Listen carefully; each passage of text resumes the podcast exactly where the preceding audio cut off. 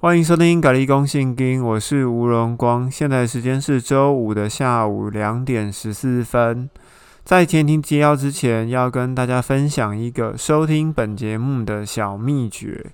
昨天晚上跟一位资深的听友通过电话之后呢，发现他原本以为我讲的速度非常的快，跳来跳去的。可是呢，他后来有发现了，在节目的下方呢，资讯栏的，其实我有整理有关于这一次讲的所有的经文以及重点哦。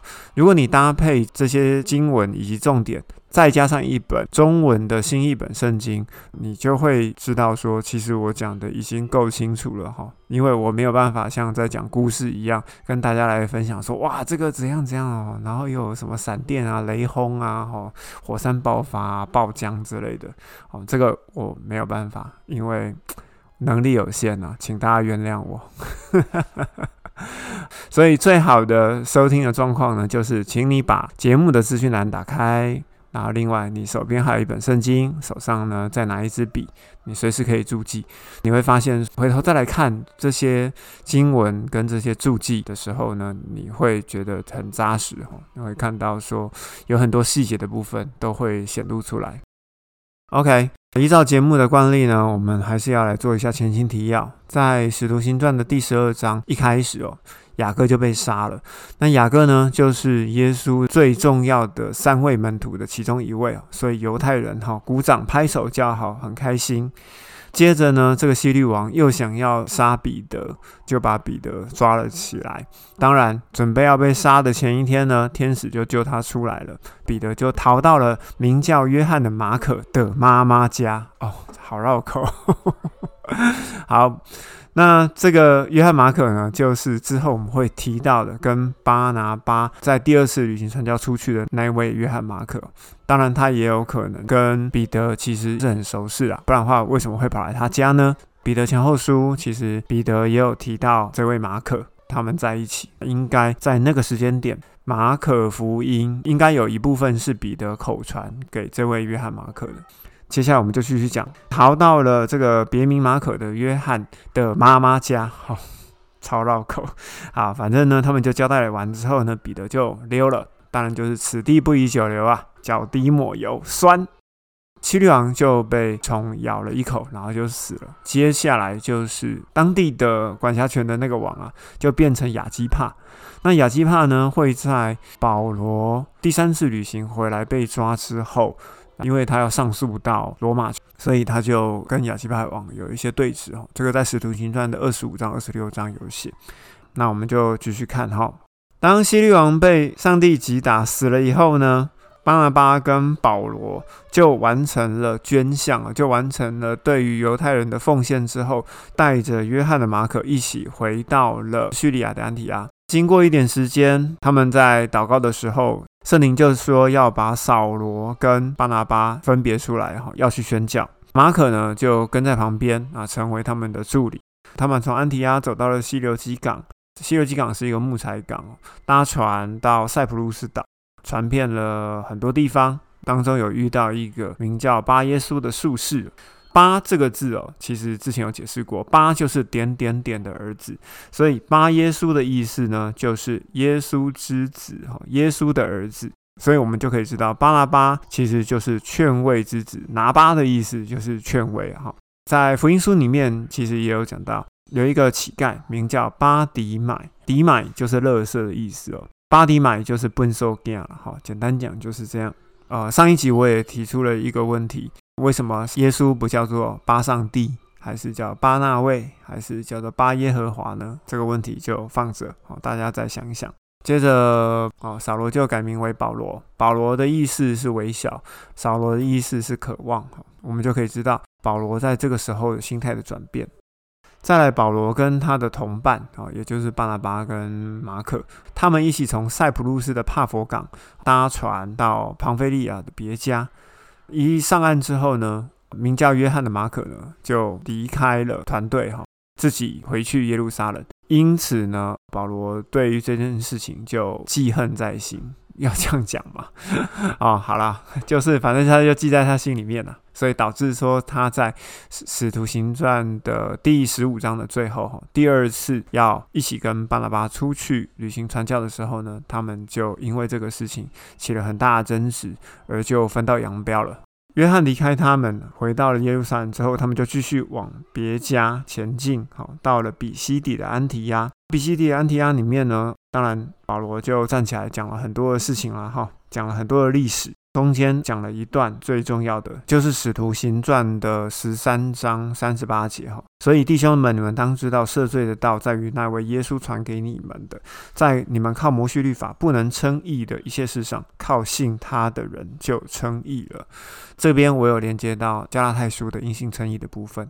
如果不清楚的部分，就请去看加拉太书或听上一集。第一次保罗讲因信称义讲得很清楚的部分，其实就是在比西底的安提亚哈，所以他已经来讲过第一次喽。所以接着他不管是到路斯德，好是到以哥念，其实都是传同样的道理哈。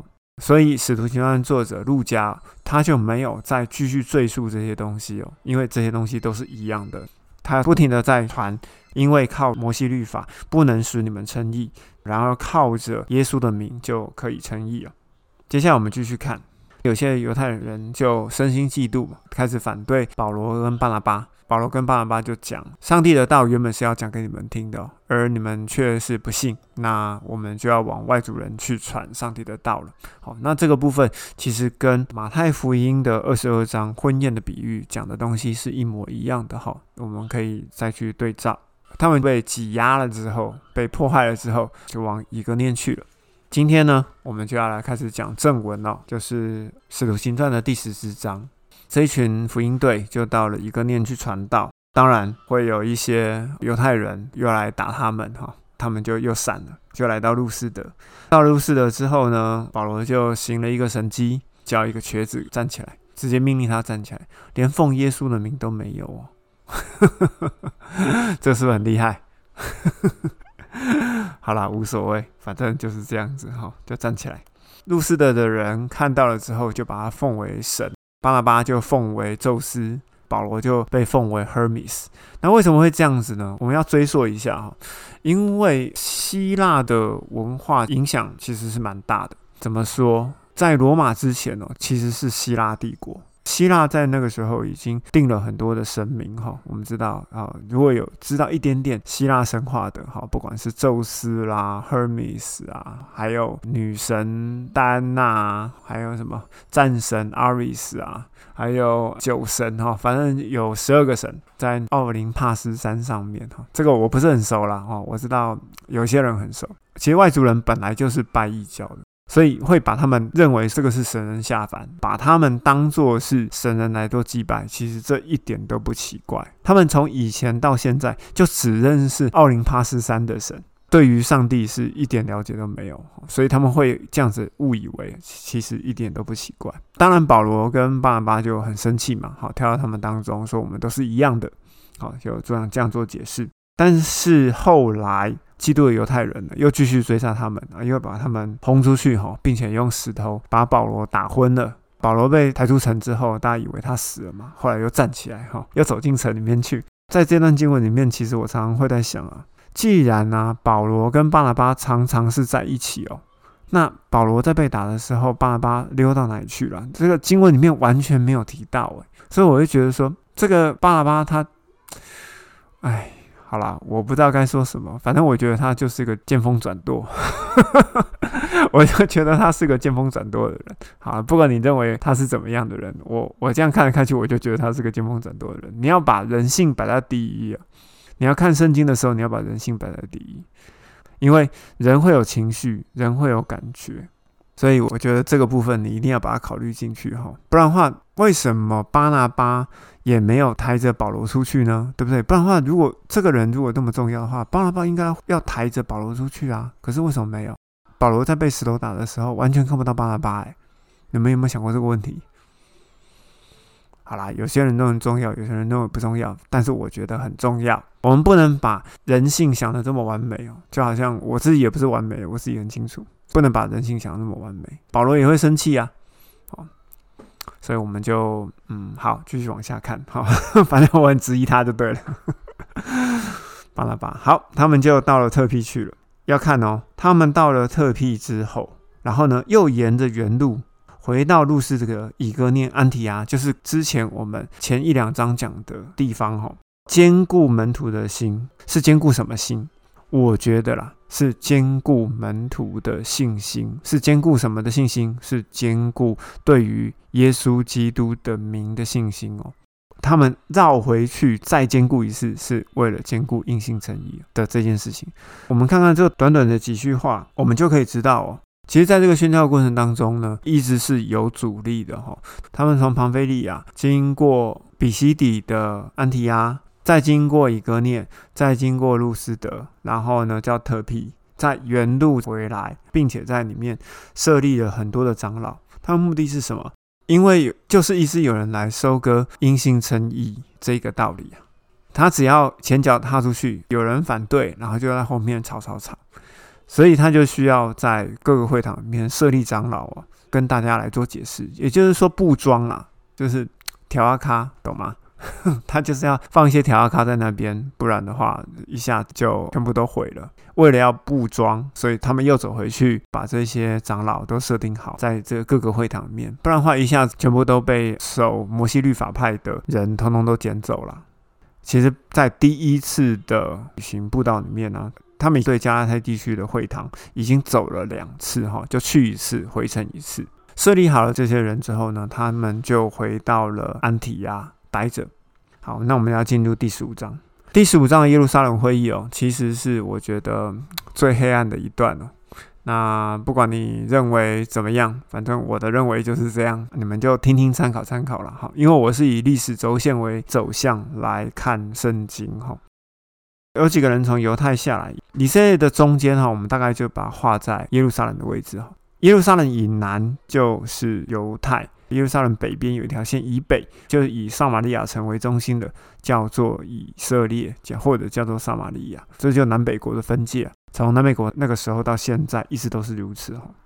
有几个人从犹太下来教导兄弟说：“你们若不照着摩西的规律受割礼，就不能得救。”我们来看这句话：“若不能照。”摩西的规定守割礼就不能得救，也就是说又要回到摩西律法里面去。所以从犹太来到安提阿的人是属于摩西律法派的。接着呢，他们就争吵啊，争吵以后，他们就想说，那我们来请耶路撒冷总会评评理。他们就一路吵，然后一路讲，然后就从安提阿咚咚咚就来到了呃耶路撒冷。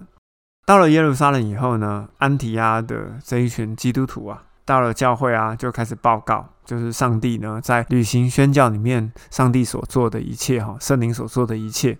几个法利赛人就站起来就反驳啦哈，我们必须要给外族人行割礼啊，叫他们也要遵行摩西的律法。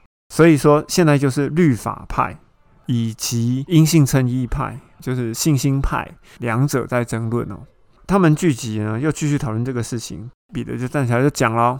讲什么呢？就是讲他从外族人的那里他看到了什么。我们就要开始回想，在使徒行传前面，不管是在约帕，对不对？在该萨利亚哥尼流的家里面，还有在撒玛利亚城执事菲利所看到的一些事情，在这个时候，彼得都报告出来。接下来，保罗跟巴拿巴就把他们在塞浦路斯所做的，以及在加拉太地区所做的，就一一的做了报告。他们为什么要这样做报告？他们在做报告的过程当中，其实简单讲，就是告诉这些人哦，虽然这些外邦人没有守摩西的律法，但是圣灵依然的接受他们哦。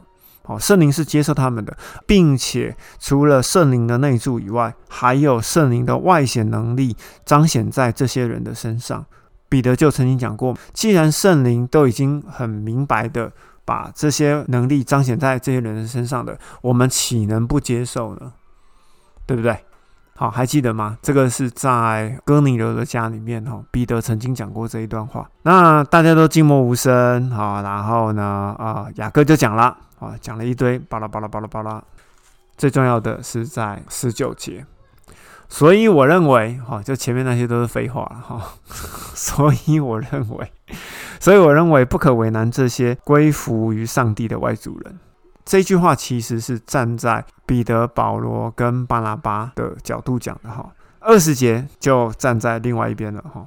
只要写信叫他们境界偶像的污秽淫乱，勒死牲畜的血，因为自古以来在各城里都有人宣讲摩西的书，每逢安息日在各会堂里都有人诵读。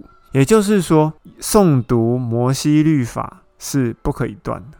雅各是这么想。诵读摩西律法是不可以断，外族人呢也不要守这么多啦，至少这两项。再讲一次，境界偶像的污秽、淫乱。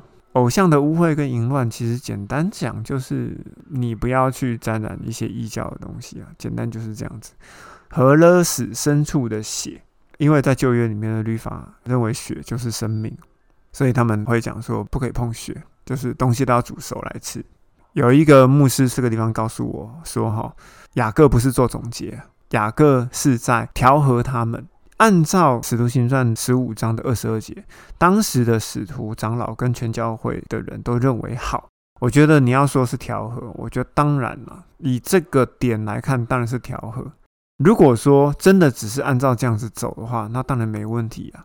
然而你要知道哦。”因为在各犹太会堂里面的摩西律法还在继续照样诵读，对不对？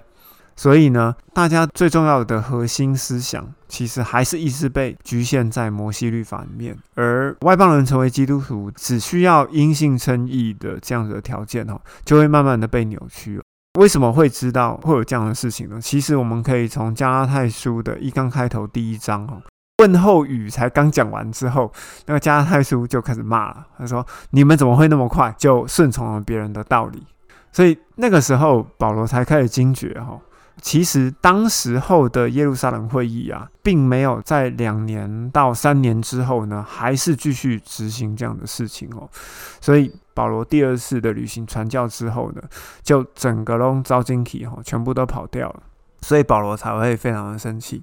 那我要如何证明？其实雅各呢，在当时候就是决议啊，而且呢，他已经站上耶路撒冷，就是拿撒勒人耶稣派的这个派别的主教，也就是领袖的这个位置我们可以看雅各书，雅各书的第二章的第十节，摩西的律法犯一条等于犯全部。这个雅各是哪个雅各？我要解释一下，这个雅各就是耶稣的弟弟雅各。之前我有骂过这个雅各嘛？哈，我记得是在福音书里面，这个弟弟就讲说：“你应该赶快去宣教啊，不要藏在这里呀，好，不然的话，人家都不知道你行了这么多神迹。可是其实他的目的就是说，赶快叫耶稣去死啊！可是耶稣要死的时间还没到，所以在那个时候，呃，耶稣的家人都不相信耶稣啊，就是这个雅各哈。”雅各书的第二章的第十节讲过，犯一条就等于犯全部。那另外一个呢，第十七节，信心哦要有行为相称，不然话怎么能够显出你的信心呢？哦，这个呢，我们很多人都在讲，哈，这句话真是太有道理了。嗯，你们觉得呢？信心真的要用行为来做相称吗？可是是什么样的信心啊？到底是什么样的信心？好，我们这个可以再想一想哈。也许我们之后会再讲到，在雅各书的二章的二十一节，雅各为了要证明信心没有行为是死的哦，他就拿了亚伯拉罕献以撒的这件事情来告诉大家说，因此亚伯拉罕被称为信心之父。然而在这个地方其实是错误的哦。我们可以翻开创世纪的十五章第六节。亚伯拉罕在创世纪十五章第六节的时候就已经被上帝称为义了哦，是在这个时候就已经被称为义了。亚伯拉罕做了什么事情？当上帝告诉他说：“你相信你的子孙会像天上的星、海边的沙一样多吗？”亚伯拉罕说：“我信。”因着亚伯拉罕的信哦，上帝就称他为义了。所以第一位因信称义，其实就是从亚伯拉罕这边开始的。回过头来，我们来看雅各书的二章二十一节，雅各所举的例子。那这个例子其实就是个根本上的错误。关于雅各的事情，我们后面还会继续再讲哈。到底发生了什么事情？包含在保罗第三次旅行宣教结束的时候，哈，其实雅各还有在做了一次我觉得很夸张的事情。另外还有在加太书里面，哈，我们也会提到关于雅各的事情哦。到时候我们可以再聊一下。在这个地方要另外再提的哈，马可福音的二章二十二节，耶稣有提到新酒跟旧皮带的比喻。其实这个比喻呢，其实就是在讲雅各他现在在做的事情。新旧无法相容啊！我们要信的东西呢，就是要装在我们里面的东西，哈，也就是酒。那我们的人呢，其实就是皮带，把新酒必须要装到新皮带里，也就是新约的规定、新约的律法、新约的因信称义，就只放在新约的信徒身上，哦。当然里面有提到老的酒，也就是旧的酒呢。如果放在新皮带里呢，皮带就会怎么样？就会破掉嘛，两者都不能保全。所以耶稣这边在讲的新酒要放在新皮带里呢，其实就是在讲耶路撒冷会议最后雅各所做的结论哈。虽然他那个时候呢，大家都说好了，保罗跟巴巴就领了这一个文书呢，就受命回到了安提亚执行这一项命令。他们回到了安提亚之后呢，我们就要进入第二次的宣教的开头。第二次宣教的开头之前，其实应该有提过很多次了。保罗跟巴拿巴因为约翰马可的加入哦，所以闹得很不开心，他们就分道扬镳了。巴拿巴跟约翰马可呢，就往塞浦路斯去，也就是他们自己原本的故乡。保罗呢，就走陆路，就从从叙利亚的安提亚穿过基利加地区，然后往特庇亚、哈路斯的以哥念以及比西底的安提亚。那个地方去，继续去兼顾这一些人的信心啊，当然也是把耶路撒冷会议的内容哈传递出去，就是说只要这样子守就可以了。所以在第二次的旅行宣教的前期啊，保罗呢他是又走过了他第一次宣教的所有的犹太会堂，也就是说他已经第三次经过这些地方了。当然呢，在这个当中哈，他也是兼顾各个会堂的信心啊。到底是要建立什么信心？信心就是因信称义的信心。走来走去都是这件事情。你觉得这样子解释圣经呢，对你有所帮助的话，请你再分享给别人喽。今天就说到这里，好，我们下次见。